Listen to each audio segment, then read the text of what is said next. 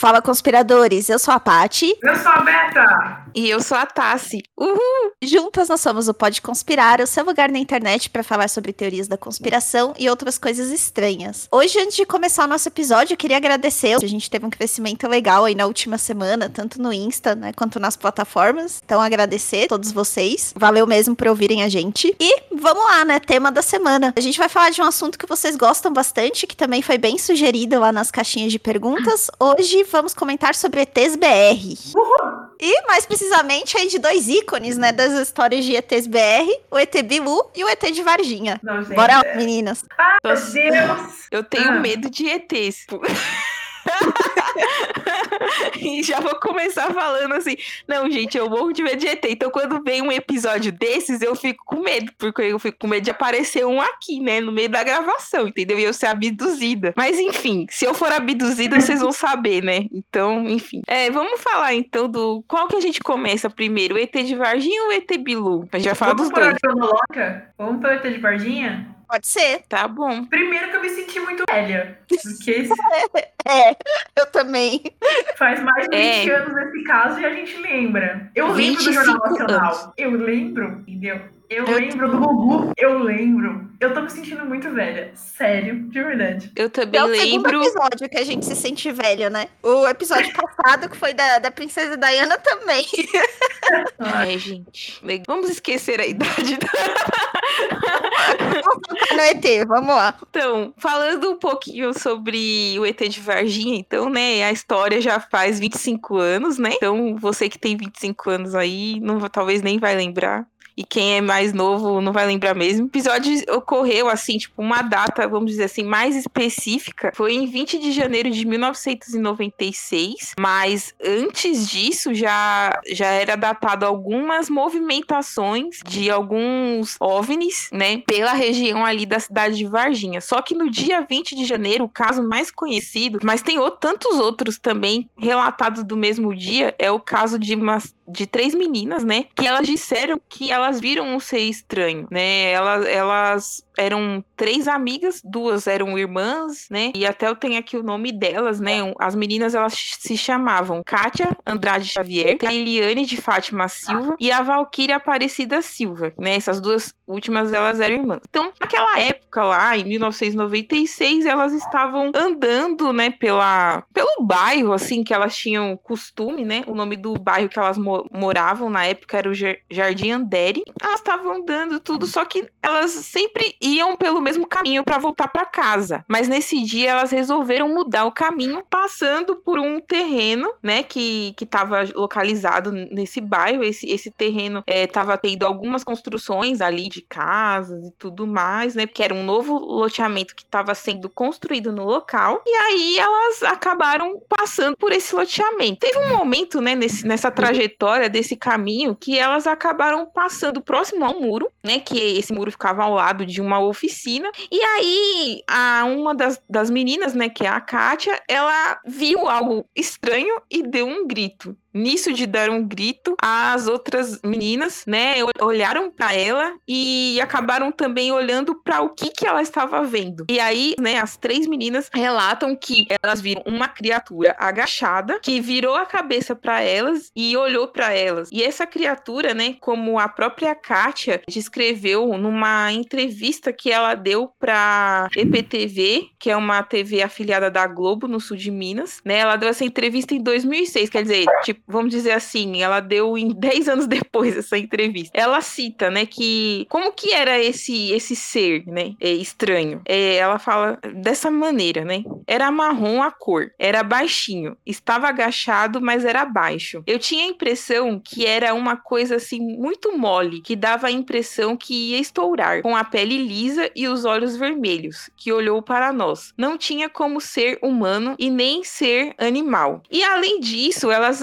acabam relatando também que esse ser, ele possuía umas manchas que pareciam veias, né? E algumas protuberâncias na cabeça, como se, como se fossem chifres na cabeça desse, desse ser, né? Ele era mais ou menos na faixa de um, 1,60m de altura, magrinho, assim, com um cabeção. E, esse, os olhos, assim, que não tinha íris, né? Não eram olhos, vamos dizer, humanos. Elas não conseguem também relatar se esse ser tinha um nariz ou boca, mas era um ser estranho. E após esse episódio que elas ficaram assustadas, é claro, elas saíram correndo, né? Como toda menina, eu acredito que faria.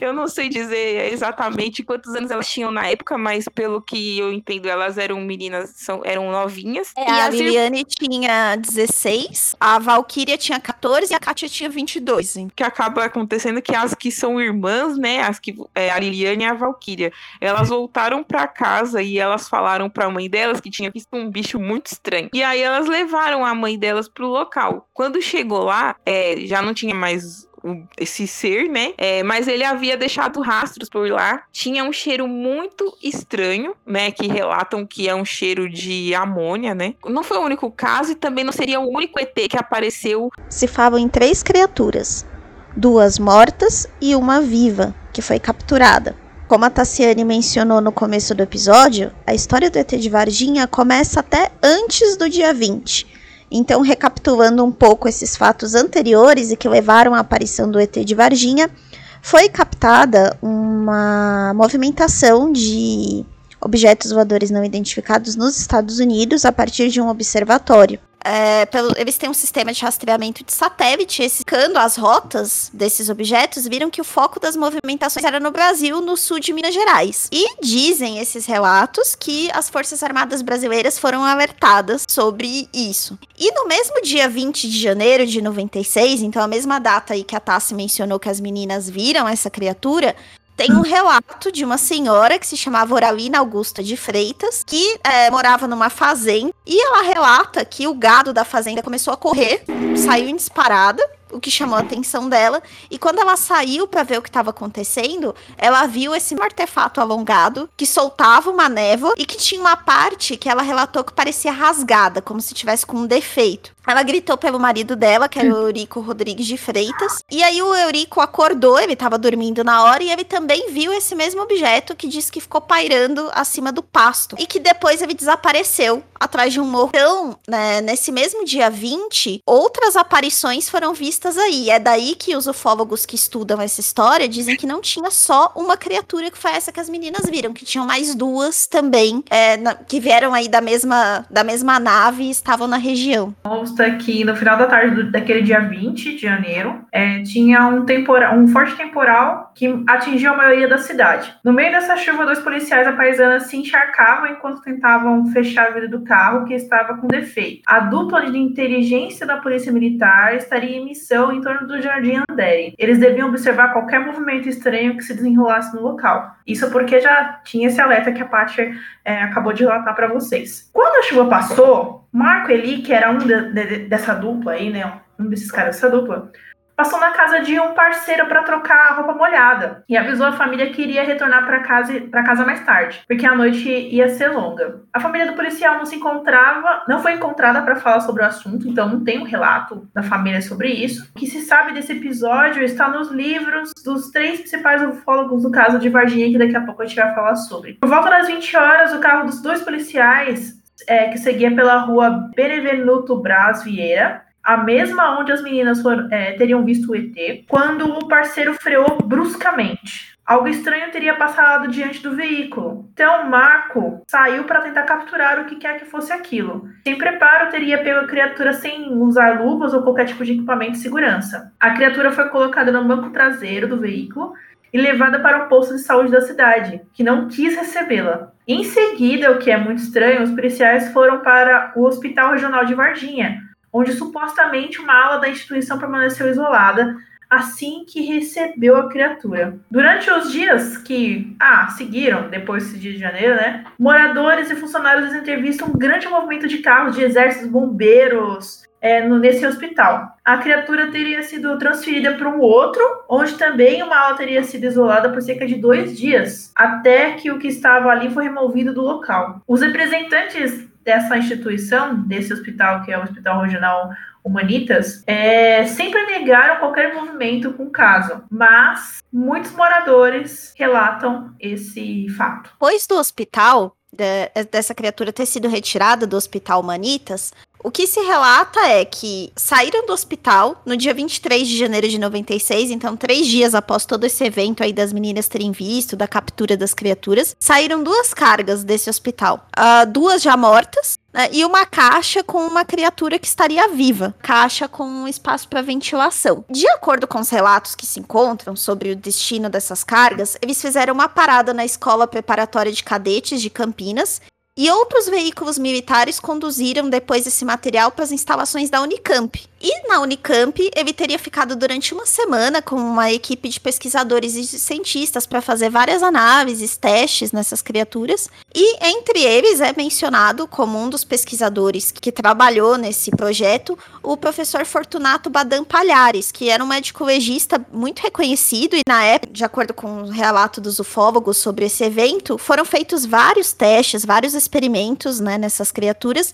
E aí não se sabe o destino depois. Se essas criaturas foram para outro lugar. Existem relatos de que essas criaturas foram levadas para os Estados Unidos, que teoricamente foi feito em um acordo entre governo brasileiro e governo americano para transferir essas criaturas para lá. Isso é, é, falado até hoje na Unicamp. Eu encontrei algumas matérias que até hoje, né, entre os alunos lá da Unicamp, no campus da universidade é ainda um, um boato que rola essa questão do, do ET de Varginha. Existia até um relato de que haveria um túnel secreto na, na universidade para transportar essa criatura de uma ala para outra sem que ninguém visse. E, mas é desconhecido né, depois desses supostos experimentos lá na Unicamp, do que teria acontecido. O professor Fortunato Badan, ele nega até hoje, tem entrevistas recentes dele falando sobre, sobre isso, ele nega até hoje que, que tenha participado disso, que tenha visto essa criatura. E ele atribui que o nome dele tenha sido citado porque naquela época o Departamento de Medicina Legal da Unicamp trabalhava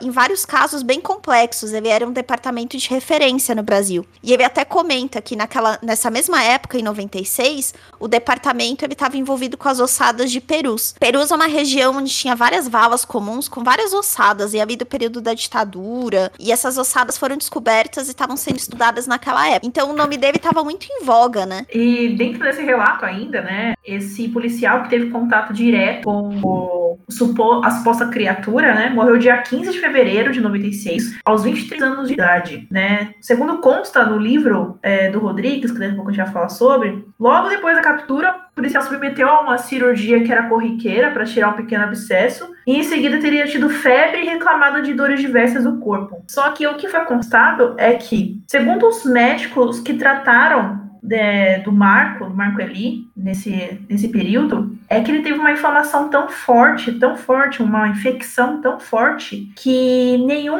antibiótico, mesmo os melhores da época, não foram suficientes para poder combater a bactéria ou o vírus no qual ele teve contato. No primeiro momento, né, o ML é, não apontou a causa da morte, e nos resultados dos exames, o que muitas pessoas falavam é que ah, ele deveria ter AIDS, só que o teste de AIDS deu negativo. Então, as bactérias de detectadas no exame eram sensíveis aos antibióticos, mas simplesmente ele não reagiu.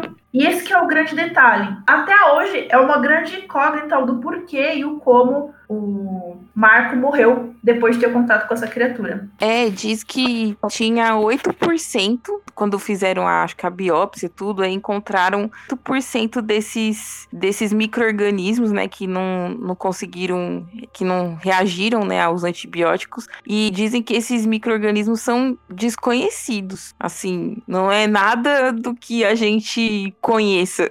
Tá vendo?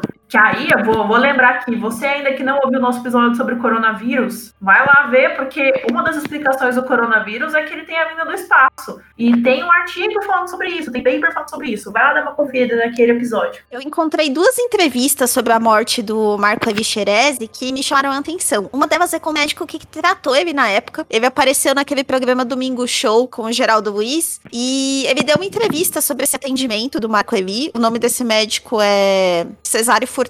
E, e ele relata justamente isso, que ele foi né, o responsável pelo tratamento e que o Marco Levi passou por exames para detectar como estava a imunidade dele, né, HIV, que como a Beta falou era uma das, das suspeitas, mas a imunidade dele estava normal, então ele não tinha nenhum problema de saúde que justificasse que a infecção tivesse evoluído dessa forma. E o próprio médico diz que para ele até hoje é inexplicável o que aconteceu. Ele, lógico, diz que não pode afirmar que o que aconteceu foi porque ele teve contato com as criaturas, porque ele não tem como provar isso, mas que na visão dele como profissional, o que aconteceu é inexplicável. Ele não sabe dizer como essa infecção evoluiu da forma que evoluiu.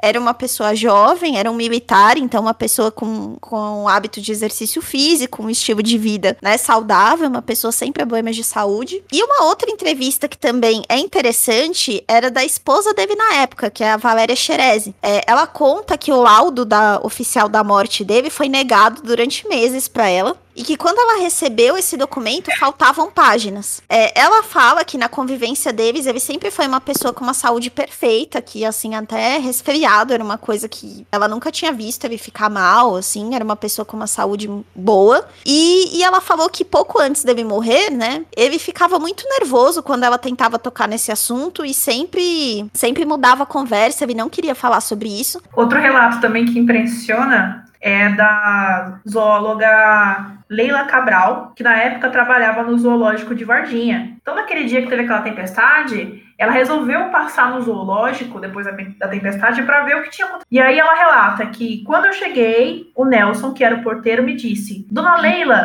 o corpo de bombeiros veio aqui com um bicho muito esquisito e eles falaram que que era para entregar só para a senhora. Os bombeiros já tinham ido embora, então a Leila disse: Nelson, se for uma coisa importante, eles voltam. No final das contas, eles não voltaram. E no dia seguinte, a cidade estava empolvorosa com todas as aparições de todos os eventos que estavam acontecendo. Algumas semanas depois, o que acontece no zoológico é que muitos dos bichos começaram a morrer inexplicavelmente. Eles simplesmente morriam e não tinham explicação plausível. Isso aconteceu com mais ou menos uns cinco animais. É, mesmo depois fazendo uma, um exame, o laboratório do Belo Horizonte detectou uma substância tóxico cáustica não identificada para a morte dos animais, que também não havia explicação. Mas a Leila alega que tenha sido a ver com tenha tido a ver com o, o bicho estranho que foi entregue naquele momento para ela. Caramba! Você está falando desse relato do zoológico, mas também teve outros eventos em relação ao zoológico bem, bem depois, né, dessa data. Que igual, por exemplo, tem um relato e já já tendo se passado três meses do acontecido, né? Foi em 21 de, de abril do mesmo ano que a dona dona Terezinha Galo Klepf, ela trabalhava lá no, no restaurante do zoológico e ela viu essa criatura estranha também dentro do zoológico, né? Da, a mesma coisa que as, do jeito que o pessoal já havia relatado, que as meninas haviam relatado, enfim. Mas a única diferença que ela relata é que tinha uma espécie de capacete na cabeça desse ser. E depois, no zoológico, também morreu outros animais depois dessa outra aparição. Então,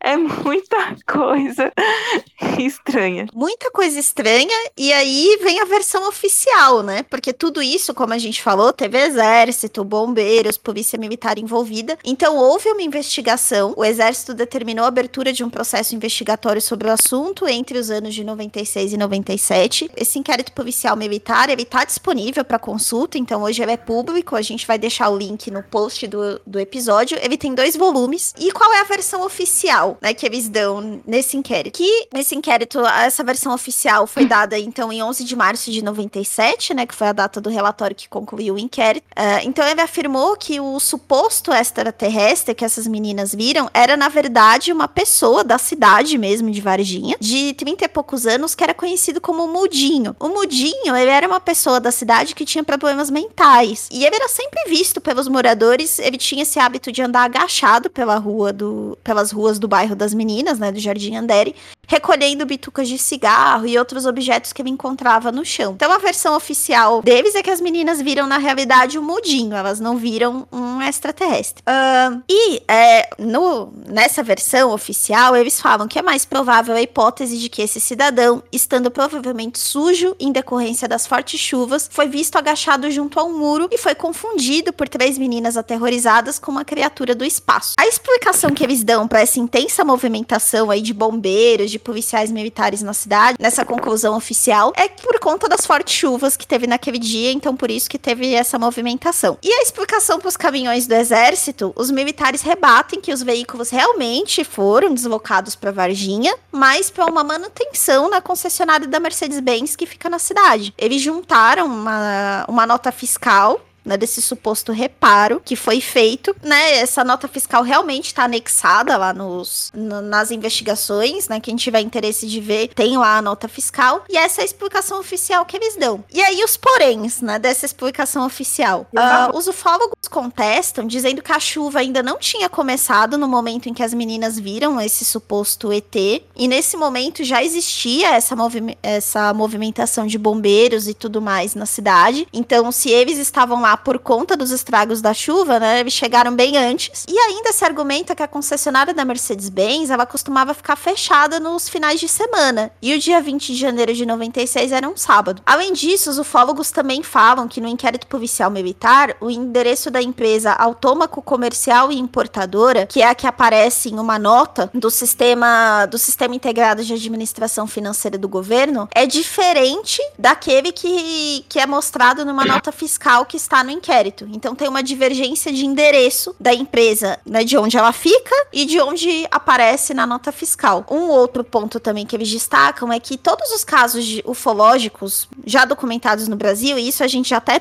comentou em algumas postagens que a gente faz lá no Insta, que o Brasil é um dos lugares com um número muito alto de registro de avistamento, eles são documentados em uma tabela do Comando de Defesa Aeroespacial Brasileiro, que é o CONDABRA. Uh, essa tabela, ela contém eventos desde 1952. Uh, ah, curiosamente, o ano de 96 é o que tem mais registros, que tem 65. A Kátia, que é uma das meninas que, né, que viram a criatura, ela também nega veementemente essa versão de que quem ela viu foi o Mudinho, né? Porque ela fala que ela morava na cidade a, vi a vida toda. Então, ela saberia se ela tivesse visto essa pessoa, que era alguém que todo mundo na cidade já é, conhecia. Então, é isso que eu fiquei pensando. Isso aí não tem, no, não, não faz sentido, né? Só porque o cara era magrinho, meu, não faz, não faz sentido não. nenhum. Falou que ele era, tava sujo. Ah, meu, pelo amor de Deus, né? Ela, elas moram no bairro, elas conheciam o cara. E outra, o cara não, também não tem um olhão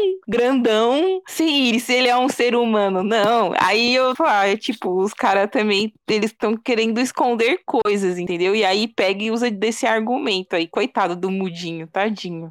Mudinho foi o bode expiatório. Foi, foi. Mas tá, tá claro. Nossa, meu, que. Nossa, eu fiquei revoltada. Será que o Mudinho ainda é vivo? É, é ele tinha 30 e poucos anos em 96. Pode ser, pode ser que ele esteja vivo ainda. Ah, tomara. E assim também, meninas, uma coisa, né? Eu esperava encontrar muito mais coisas nesses inquéritos, na realidade, mas olhando as cópias, né? Olhei a cópia lá dos dois volumes, uma grande parte do que tem lá, eles passam uma boa parte do tempo tentando descobrir, na verdade, quem teria, quem teria dado declarações pra imprensa. É, saiu na época livre, saiu né, registro em portal da internet. E aí eles passam muito tempo, até nos depoimentos, tentando né, descobrir quem é que teria dado essas declarações, se os militares teriam feito isso mesmo. Do que efetivamente tentando caracterizar o que aconteceu lá. Tem a juntada aí dessas notas, mas eles não perdem muito tempo no inquérito tentando demonstrar o que aconteceu, de fato. É, é, é muito, é muito complicado, gente. Ó, oh, falando é, sobre essa questão mesmo do, de, de inquéritos, de, de, investigação, enfim, eu tava vendo também na pesquisa que as, as irmãs, né, a, a Liliane e a Valkyria, elas chegaram a ser intimidadas para não, pra não falarem que chegaram a ver esse ser desconhecido, né? Então, um, a, a Liliane mesmo, ela relata, né, que depois de quatro meses do que tinha ocorrido, cinco homens apareceram na casa delas por volta das 10 horas da noite, pedindo para que elas desmentissem o que elas viram em frente a uma câmera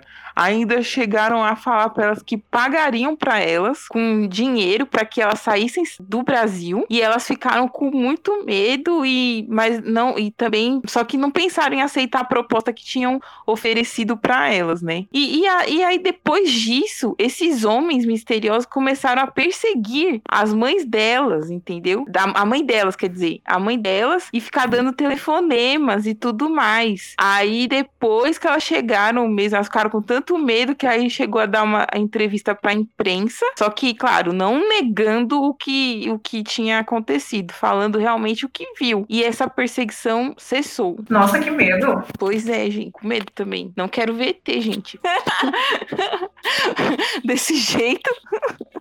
E apesar de tudo isso, Varginha, né, hoje capitaliza com essa história, né, do ET de Varginha, prefeitura, Sim. caixa d'água. Tem uma rua em nome do Marco Evicherez, então é bem presente presente na história da cidade tudo isso que aconteceu. Sim, só que dizem, eu não sei se é verdade, então, gente, se vocês moram em Varginha, né? Vai que alguém tá ouvindo a gente e mora em Varginha, né? Podia falar pra gente se isso é verdade, mas segundo, por exemplo, o que eu mesma pesquisei, é, diz que os moradores não, não, não falam muito sobre isso. O que eles falam é que é assim, que realmente no dia 20 de janeiro teve uma movimentação muito forte do exército na cidade, né? Mas que não dá para dizer se realmente era um ET, se não era. É como se os moradores não, não, não gostassem muito de falar disso, né? O que é meio contraditório, já que parece que a cidade lucra muito com isso em relação ao turismo. Mas eu não sei se isso é verdade, então se alguém de Varginha estiver ouvindo a gente, porque a gente já descobriu que temos ouvintes em Minas. então, que fale, ou quem é mesmo de Minas Gerais, que já foi em Varginha, não sei, que fale pra gente se, se isso é verdade mesmo. É, as próprias meninas, né? Eu achei uma entrevista da Kat de 2016, né? Então já faz um tempinho, né? Essa entrevista, mas, mas é recente. Ela deu a entrevista reafirmando tudo isso que ela, que ela viu e ela fala, né? Que as outras duas meninas, que a Liliane e a irmã dela, preferem, preferiram tocar mais nesse assunto, porque foi algo que prejudicou muito na vida delas, né? Ela falando que ela mesma passou a ser meio que discriminada por conta dessa história.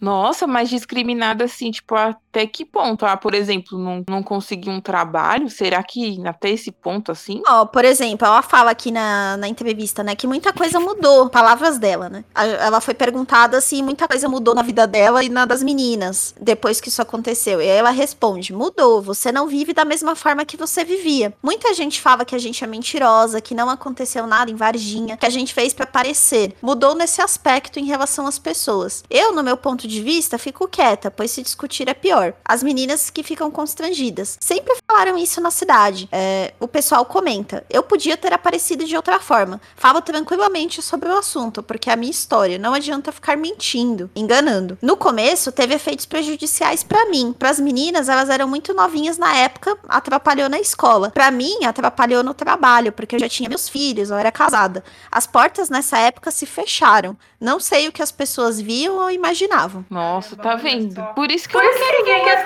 na minha vida. É, é, e por isso que eu não quero ver um ET na minha vida. Sai fora. A gente vai acreditar em você, Tassi. Com certeza. Não, mas Deus me livre, não, gente. Ó, só se, só se, se o ET vir trazendo pra mim um milhão de reais, entendeu? Aí tudo bem pra fazer minha vida. Brincadeira, nossa, um milhão de reais, nossa, um milhão de reais é muito pouco, meu. Um milhão de reais é. Tem casa aqui no ABC que é um milhão de reais. É porque eu andei procurando casa, né? Uma época dessas aí. Nossa, meu, tem umas casas muito caras. Então, um milhão de reais não é nada. Vai, os ETs podiam ser mais generosos, né? Podiam trazer uns 10 milhões. Eu acho que já tava bom.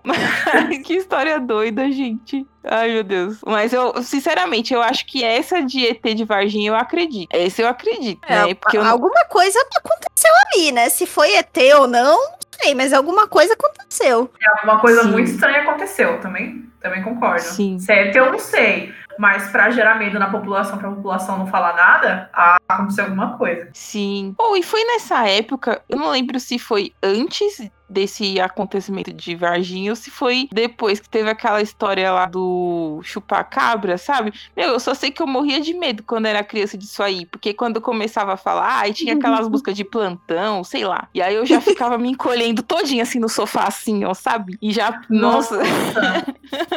Verdade.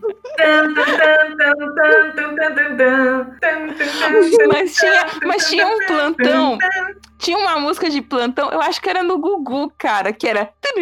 Sei lá, eu não sei fazer o barulho, mas era uma Nossa, música meio não, assustadora realmente. também. Realmente. Porque essas coisas na TV brasileira, né? Na época não tinha internet, né? Assim, então, como hoje, né? Enfim, que a gente acessa as informações em segundos, mas naquela época não era assim. Você tinha. Era no domingão, sei lá, sentada na frente da televisão com sua família, assistindo Domingo Legal lá na banheira do Gugu entendeu? E tal. E aí, de repente, vinha umas histórias igual essas daí, entendeu? Que nem essa do, do ET de Varginha, que, que passou primeiro no Fantástico, né? Mas enfim, ai, anos 90. E aí, pro ET Bilu? Vamos, vamos pro ET Bilu, esse ícone.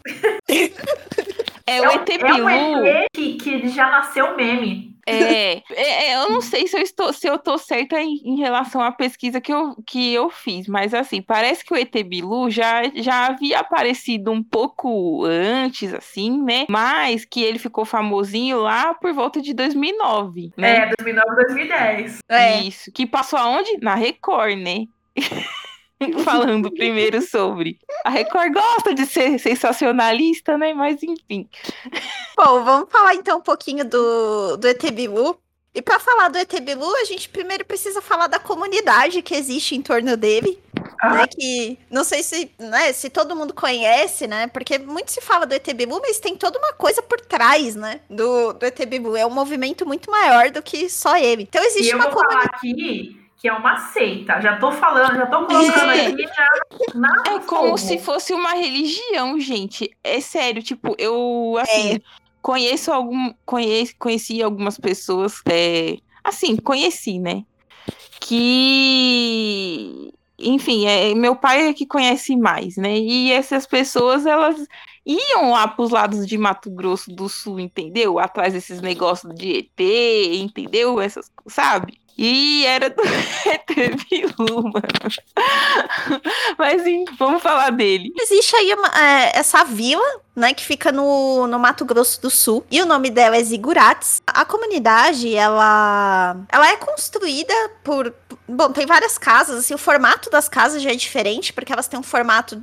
Os os telhados das casas são no formato mais esférico. E ela foi construída pensando em resistir a supostos ataques e para durar mais de mil anos. Essa é a ideia. Ela fica no meio do cerrado e ocupa uma fazenda chamada Fazenda Portal, que é uma área rural de, da cidade de Corguinho. Então, essa comunidade fica nessa cidade e tem cerca de 30 residentes fixos, bastante gente, né? E, outros 40 que passam a temporada por lá, mas que não residem mesmo na comunidade. As casas, elas são construídas dessa forma, né? Como com o telhado em domo, né, na forma de arco, para que elas sejam resistentes a abalos sísmicos. Parece um iglu. Se vocês olharem as fotos, as casas parecem vários iglus. Além disso, algo que é curioso é que as casas elas têm corredores subterrâneos, como se fosse um bunker. A ideia é que eles consigam sobreviver mesmo, no caso de desastres né, naturais. Agora, uma coisa que é legal, que eu acho que a gente também tem que elogiar, né? Que a comunidade deles é muito sustentável, né? É tudo de energia solar, então eles é, têm comida orgânica de plantações. É. Uh, eles compram muita coisa ali dos, dos vizinhos, né? E o que não é aproveitado vai para reciclagem. Então, nesse ponto, eles, eles são bem, bem sustentáveis. É, eu vi isso mesmo e vi também que eles têm lá dentro, tipo, um centro tecnológico, né? também. Que eles. Em, em aspas. Bem aspas. É, então, um centro tecnológico, porque ele diz assim, porque como a famosa frase do ET Bilu, né, diz, busquem conhecimento, né? então lá as pessoas que moram nessa comunidade, eles estudam bastante, né? E eles são uns dos que defendem aquela teoria que eu não acredito. que é a teoria da Terra plana. Sim, né? É, esse centro de pesquisa é chamado é, Dáquila Pesquisa. E o novo projeto desse Dáquila Pesquisa é um documentário. Isso aqui foi lançado, deixa eu ver aqui. Que data que é isso aqui? É, então. Acho que foi em 2018. 2018. Isso. Em 2018 foi lançado um documentário que coloca em xeque o fato da Terra ser esférica. Ó, você achando que a Terra plana era de agora, veja você, Padawan. Não é. Para os moradores de Ziguratos, Ziguratos, aliás, o nosso planetinha, né, planeta, é plano em sua superfície e convexo na base. Ai, gente. Então, né? O que é muito curioso também é que eles têm uma própria moeda da cidade, que é chamada de bônus dourado. E, para quem tiver interesse, as casas né, da, da comunidade dá para alugar no Airbnb. Se alguém tiver interesse de se hospedar lá e conhecer, dá pra alugar no Airbnb, uma das casinhas. Gente. Depois de Varginha vai ser o próximo destino do Pode Conspirar. Porque eles falam também, que a gente tá falando aqui do, de como que é toda essa comunidade, né? Mas eles dizem também que existem seres que moram nessa, né, seres extraterrestres que moram lá junto com eles, mas que não são vistos, né, a olho nu por todas as pessoas, entendeu? Então pode ser uma cidade imaginária também, né? Vai saber. Enfim. o que eu acho interessante também é que o centro tecnológico tem um telescópio, tem é, as fundações do que deveria ser uma pirâmide de 63 metros falam que ali é uma grande localização, um grande é um, é um dos vórtices mais poderosos de energia hoje em dia, né? E a sala de estudos tem mapas na internet, só que olha só, só que o acesso às informações é insuficiente para os membros que, que lá estão, entendeu? O que, que é esse, essa, esse acesso à informação é insuficiente? Tem ali uma censura de alguém que controla esse centro de informações no qual só determinadas coisas chegam às pessoas que participam desse centro. Um dos líderes desse centro, né, afirma que ali tem bastante aparições de fenômenos que não são naturais e que também acredita que as lideranças mundiais usam a, a cara dos extraterrestres como uma forma de controle. O que é esse, né, um pouco estranho. Apesar de a gente pegar lá de Varginha falando em questões de controle, até que tem um ponto aí, né? Porque os policiais, o pessoal que comandava, as pessoas que estavam ali causando aquela censura nas pessoas que viram aqueles relatos todos, né? Inclusive nas meninas, a mãe das meninas, enfim, uma certa censura? É, uma certa censura, é um certo tipo de controle. Aqui até que a gente vê um, um pontinho de razão. Mas afinal de contas, já que quase ninguém vê, aliás, ninguém vê é, esses extraterrestres que vivem por lá, quem é que vê, então? Deve ser o líder deles lá de Zigurates, o Urandir Fernandes de Oliveira, que é considerado o pai do ET Bilu. o Urandir é uma figura bem controversa, né? Ele é um. É, ele é um ufólogo, né? Ele se define como um ufólogo. E ele sempre afirmou ter tido contato com extraterrestres e que ele é, teve dons de cura a partir de então. Ele relata que um dia uma luz violeta sugou ele para cima e duas pessoas colocaram um microchip no, no, no pescoço dele, e que a partir de então ele se tornou um missionário com o objetivo de preparar a humanidade para esse contato com o que eles chamam de quarta dimensão. E aí depois ele passou a se designar como um pesquisador em ciência hilarial, um termo que, que, que ele que ele chama de tudo aquilo que a ciência não explica. Hum. tá bom. Então, então, né? ok. Ele chegou a ser preso nos anos 2000 né, por estelionato e por falsidade ideológica. E aí, na época, a acusação era que ele vendia ilegalmente terrenos em Corguinho. Não consegui encontrar qual foi o desfecho desse processo, até procurei em alguns locais, mas não consegui encontrar qual foi o desfecho desse processo, né? Então, não consegui achar. É, bom, mas ele tá aí nativa, né, ainda, a comunidade existe, então provavelmente não deve ter dado em nada. Uma coisa que é curiosa é que existem várias empresas, né, ligadas a esse projeto Dáquila. Então, tem empresas, por exemplo, né, uma chamada Kion, tem uma fábrica de cerâmica, que é utilizada em partes para a própria construção da cidade, mas também comercializa. Tem um atacadista de produtos alimentícios, uma varejista de bebidas, uma companhia de construção civil. E o capital social de todas essas empresas está em torno de 700 mil. Mas o Urandir nunca falou exatamente como ele chegou nessa cifra. Ele fala que todo o financiamento da Dáquila vem das mensalidades pagas por associados, né, que são em torno de 4.500 associados, tem uma mensalidade para se vincular ao projeto Dáquila. E a partir de 2016 ele emitiu um comunicado falando que ele não ia dar mais entrevistas, né, porque como a gente chegou até a mencionar, o ET começou a aparecer em vários programas de TV e virou meio que um meme, né, até hoje todo mundo conhece esse meme aí do Busque Conhecimento, ou já viu alguma entrevista com, com o ET Bilu rolando no YouTube. E aí ele falou que não daria mais entrevistas porque a comunidade dele não estava sendo levada a sério. É, realmente, né? eu, eu vou falar para vocês, meninas, eu não tenho vontade de dar de ir lá nesse lugar, não, porque eu não vou ficar dando dinheiro pra esse cara. na boa, meu.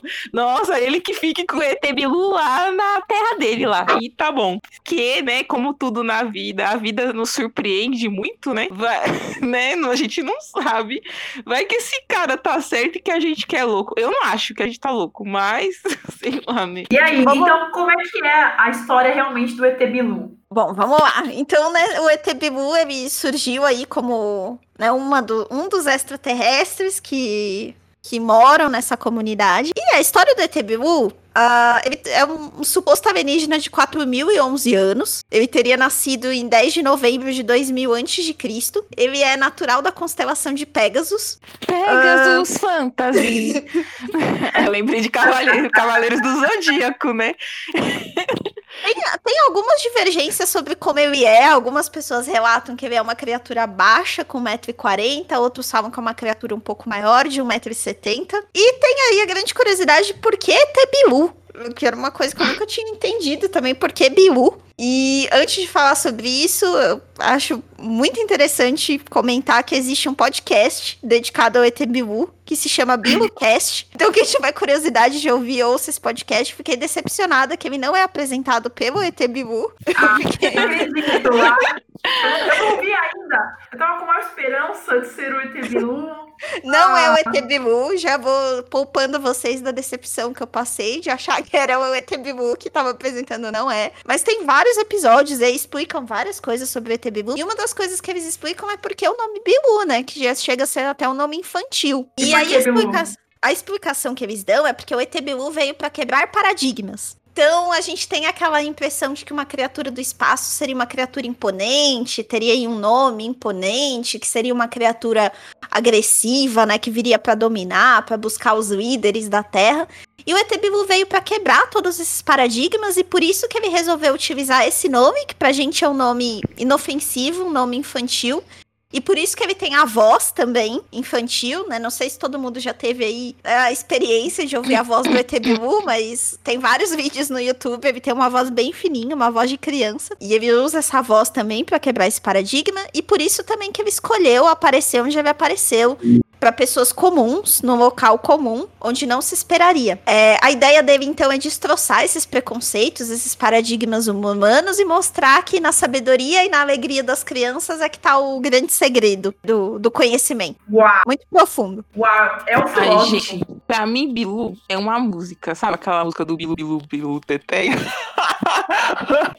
pra mim, isso que é Bilu, gente. Mas, enfim, é realmente é uma música meio infantil, né? Talvez o cara se inspirou nisso, né? Pra criar essa, essa lenda louca aí dele, e ainda misturou com Cavaleiros do Zodíaco no meio. Sei lá que coisa que ele fez, mano. Mas, enfim, é muita doideira. Muito doido. E aí, a gente, a gente né, aqui já falou para vocês algumas vezes, que existe um vídeo de ET Bilu. Quem sabe a história desse vídeo maravilhoso? Onde passou esse vídeo? Só pode ser na Record, né? Tô brincando.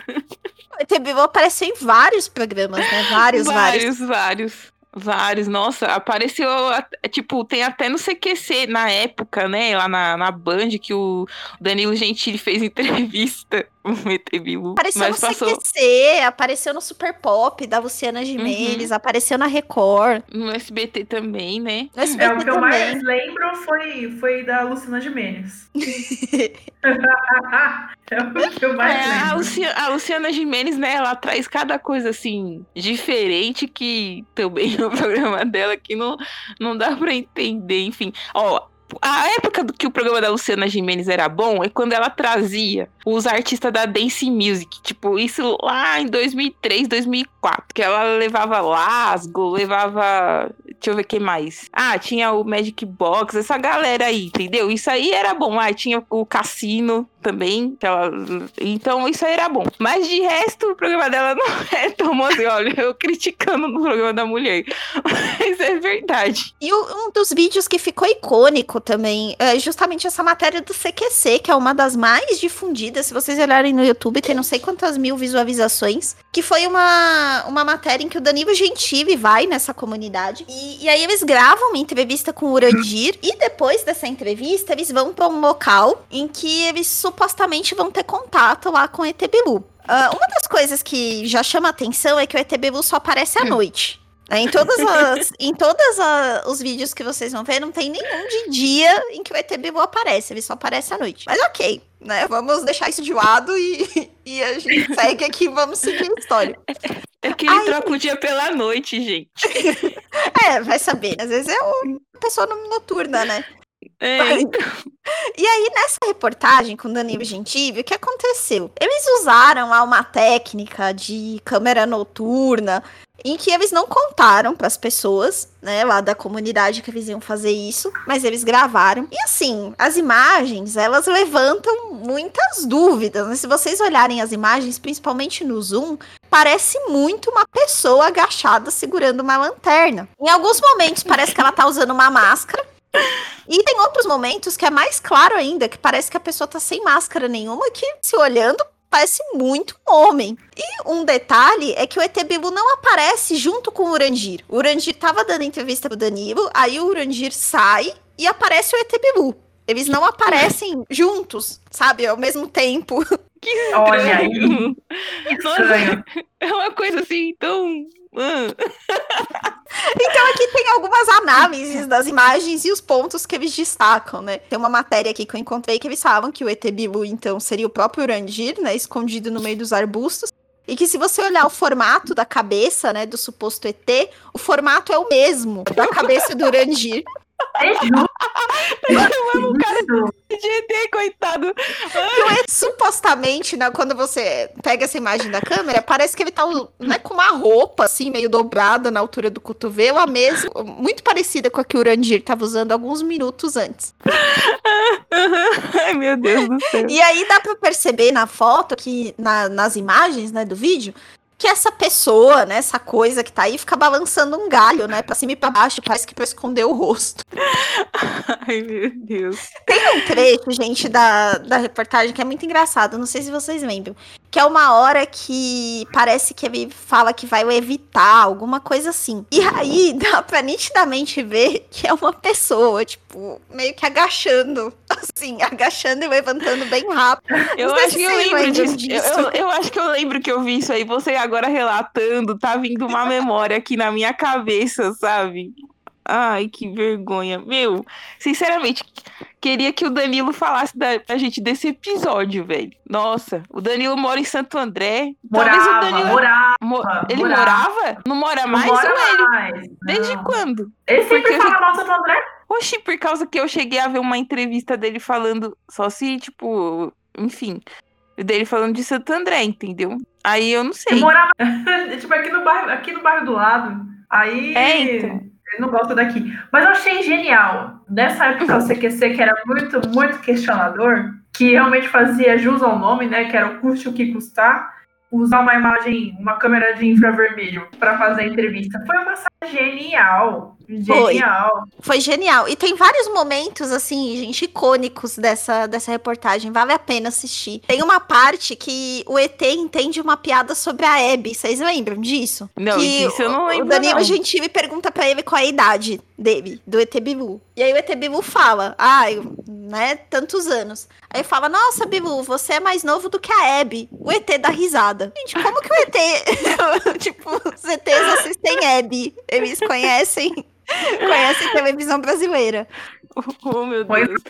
Mas enfim, eu só sei que na época do CQC eu era feliz e eu sabia. E o ET Né, Bilu tem um né? irmão, né? Inclusive ele fala isso também nessa numa dessas reportagens que ele tem um irmão chamado Tato. Como? Ele tem um irmão chamado Tato. Tato. Aham, Bilu, Tato. Nossa. Uhum. Oh, meu Deus. E ele tá fazendo o que na Terra? Oh, meu Deus. Que tateando isso? as coisas por aí, entendeu? E uma das coisas que eles explicam também é porque ele escolheu aparecer lá no Mato Grosso, né? E aí tem até um episódio do, desse, desse podcast que é dedicado a isso, que eles falam que essa região que ele tá. É, tá posicionado em algo que eles chamam de cruzamento de analema, que é um vórtice de energia que, exi que incide em algumas regiões da Terra durante um período de aproximadamente 5 mil anos. E que esse ciclo, que eles chamam de analema, está posicionado justamente no sul do Brasil, nas coordenadas de Corguinho. Então, que por essas características, esse local é uma grande janela de entrada e de saída, como se ele fosse um aeroporto internacional. Eles falam com essas palavras. Você Ai, ai. escolher um lugar onde você é o mais afastado possível de tecnologia, o mais afastado possível é, de troca de, de conhecimento, porque realmente é uma vila realmente muito isolada, né? Na hora que você olha. Por isso que eles são muito au- autossustentáveis ali, por isso que eles têm tudo isso que a Paty falou. Que é realmente radiologia, é, mas é proposital para não depender dos arredores. Então, se é para montar uma vila para poder manipular psicologicamente outras pessoas, com certeza é um lugar muito favorável. Sim. Não, e, e o ET Bilu, Com ele tem, ele tem toda uma estrutura, né? Igual tem esse podcast que eu comentei com vocês, tem um site oficial do ET Bilu, né? Então tem várias matérias lá. E- só que assim, os ufólogos mesmo não levam a sério. Né, o Gevaer, que a gente até mencionou já ele num episódio da, da Operação Prato, né, que a gente vai, gosta desse assunto, a gente já falou um pouco sobre, sobre extraterrestres nesse episódio. Ele é o editor da revista UFO, né? Que é uma das publicações mais antigas que existem no mundo a respeito de ufologia e é uma revista brasileira. Ele define o ET Bilu, aqui palavras dele, tá? Como a maior vergonha que aconteceu na ufologia brasileira. Com certeza. Ele, Eu- ele morou em Campo Grande entre 82 e 2008 e lá ele disse que ele conheceu o Urandir. Inclusive, ele fala, isso tem entrevistas dele, que o nome Bilu era o nome de um gato dele. E que o Urandir usou esse nome do gato meio que pra provocar ele. E aí na entrevista ele explica por quê, né? Ele fala: Eu dizia pro Urandir que os truques dele eram tão ruins que nem meu gato Bilu acreditaria. Ele fez isso pra me provocar. ET tem que ter nome de ET, não de bicho. Palavras dele. É, então, gente, eu acho que já deu, já, já deu pra ver que realmente. Não, e o Esse- negócio vai além, porque, porque tem relato, assim, que as pessoas falam que o Urandir tem poder de cura, né? Sim. Então, Uhum. ele, é, ele leva pessoas para uma sala escura e as pessoas falam que a mão, a mãos, as mãos dele brilham quando ele, ele emite cura para a pessoa. E aí o, o- esse presidente aí da UFO, né, o editor da UFO, tentou desma- desmascarar isso na- diante de um grupo de 500 pessoas, assim. E ele foi dado como Satanás. As pessoas falando pra ele, saia daqui, você é Satanás, nós não queremos dar ouvido pra vocês, porque aqui nós estamos bem, aqui nós estamos felizes, aqui nós estamos curados, saia daqui. E eu fiquei chocada. Falei, o cara só foi lá pra provar. Ele levou dois anos pra demonstrar que essas luzes exibidas pelo Urandir eram uma simples faixa de caneta de laser, similar ao que ele propôs fazer a esse grupo de 500 pessoas, e foi realmente expulso de lá. de portal. Foi, nossa, é bizarro. Realmente é muito bizarro mesmo. Vi umas entrevistas de umas pessoas que estão lá na comunidade, né? E, e, e, elas se sentem muito bem. Assim, as pessoas que deram entrevista falam que gostam de viver lá, que não pretendem sair. Tem gente que já tá lá há muitos anos. E eles acreditam, né, em tudo isso. Acreditam no Itebilu, acreditam nessa questão da Terra convexa, desse suposto apocalipse aí que vai acontecer.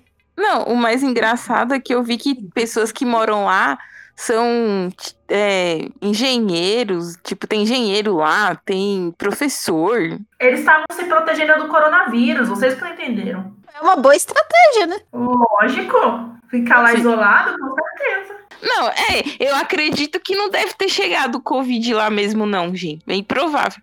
Assim como eu acredito que tem lugar aqui do Brasil. Dizem que que no Brasil todo, mas eu acredito que tem lugares no Brasil que ainda o, o Covid não, não deve ter chegado, mas com certeza lugares muito isolados, né? Enfim, mas, enfim. é isso que temos, né? Sobre ET de Varginha e ET Bilu. Nossa, né? dessa Como... vez ficou longo, hein? Ficou, ficou longo. Foi. Mas também nas histórias com bastante informação.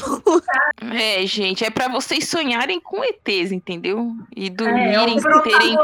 brasileiro. É, ou vocês terem pesadelo ou realmente, tipo, encontrar com os ETs aí numa, vamos dizer assim, num universo paralelo, sei lá, né? Enfim. Ou usar o elevador para frequentar outros universos. Quem sabe vocês não encontram o ET Bilu e o ET de Vardinha. É, eu prefiro ficar nesse universo aqui, sem ETs, tá bom? tá bom. E é Mas isso, é isso galera. Aí. Falamos então sobre ET de Varginha, Bilu, aí nossos ETs BR. Comentem com a gente, né? Se vocês acreditam nessa história, né? Vocês aí que são de Varginha, conhecem Varginha, sabem de algum outro detalhe que a gente deixou de mencionar aqui. E, hum. novamente, lembrar vocês que a gente tem episódio novo toda quinta-feira nas plataformas de streaming e também sai no YouTube. Ah, também é quero falar que, que é, agradecer aos, aos novos ouvintes, agradecer ao pessoal do Insta. Nós queremos muito alcançar os 100 seguidores no Instagram, então, por favor, nos ajudem compartilhem com quem vocês gostam, com quem vocês não gostam também. A gente não se importa com isso. Com os ETs Gostando que vocês da conhecem. gente tá bom, né? É, não, não, participando, comentando com a gente. Pode fazer questão. Ah, vocês são ruins, porque também viraliza, tá tudo certo. Então, né, ajuda a gente a chegar ao 100 e busquem o conhecimento. É, gente, agora eu vou falar aqui por último, mas eu também queria agradecer aos nossos ouvintes, né? A gente aí tá acompanhando, a gente tem ouvinte, só tá faltando na região centro-oeste. Quem sabe nesse com esse episódio não aparece alguém do Mato Grosso, né, para ouvir a gente. Mas a gente já tem ouvinte no Piauí, já temos ouvinte em Minas Gerais, no Rio de Janeiro, é, Rio Grande do Sul, a gente também tem aqui em São Paulo. O que que mais? Tô, tô faltando algum estado para eu falar? Eu não sei. mas, mas a gente também tem ouvintes nos Estados Unidos, no Canadá, no México. Enfim, se a gente esqueceu de mais alguém alguém. Desculpa, mas é um beijo para todos vocês. Obrigada por nos ouvirem também. E, como as meninas já falaram, compartilhem, entrem nas nossas redes sociais. E é isso. Tchau, galera. Tchau, tchau, gente. Tchau.